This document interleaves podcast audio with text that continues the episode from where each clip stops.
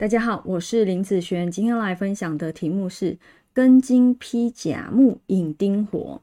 这个呢是我最近在看一个八字的书籍哦，然后这句话非常吸引我，然后他就好用这个八字哦来讲说，好，他因为甲木的关系引出丁火来，那这个人就会好运了哈。我们来看看这个八字哦，这个是出生时间年月日时哈。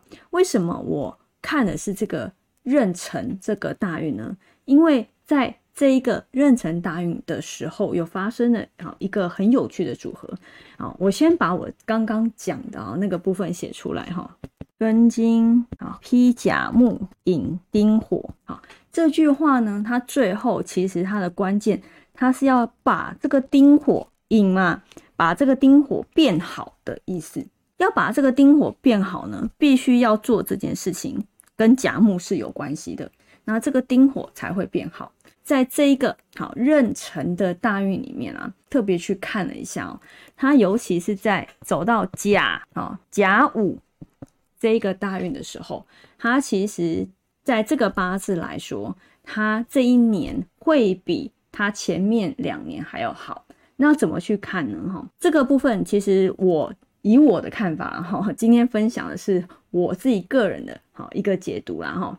在这个八字里面，其实在这个大运来讲哦，这个大运来说，它本身哦就有一个甲己合，然后呢金生水啊克火，其实这个大运本身就是日主受克了。日主是什么？是这个丁火，它本身就是日主受克了。在走到甲甲午前面两年的时间，它的天干都是走有关于水，好壬水和癸水。你知道啊，这个丁火。最怕谁来克嘛？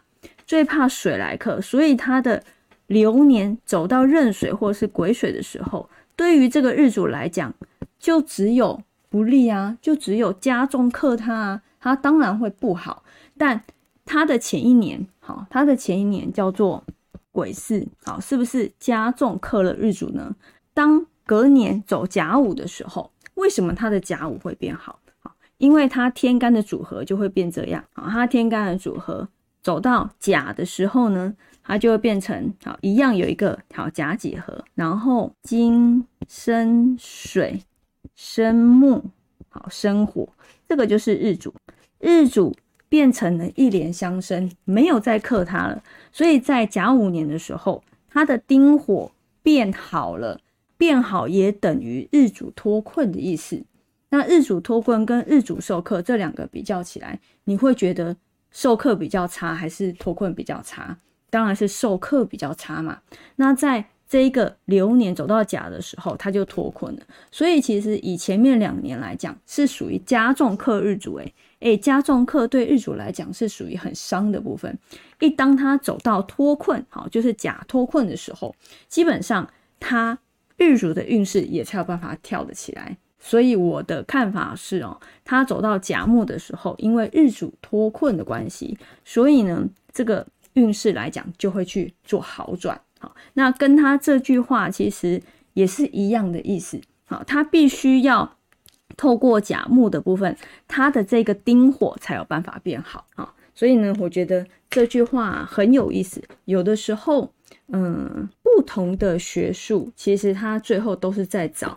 我要找哪一些流年可以让我变好运？好，哪一些流年可以让我变好运？他在讲这一个八字的意思，其实跟对我来讲，最后的组合都是一样的，都是让这个日主变好。嗯，可能中间的计算，大家计算的公式不一样。好，那公式不一样也不代表错啊。你只要最后的运势抓出来，它是可以让。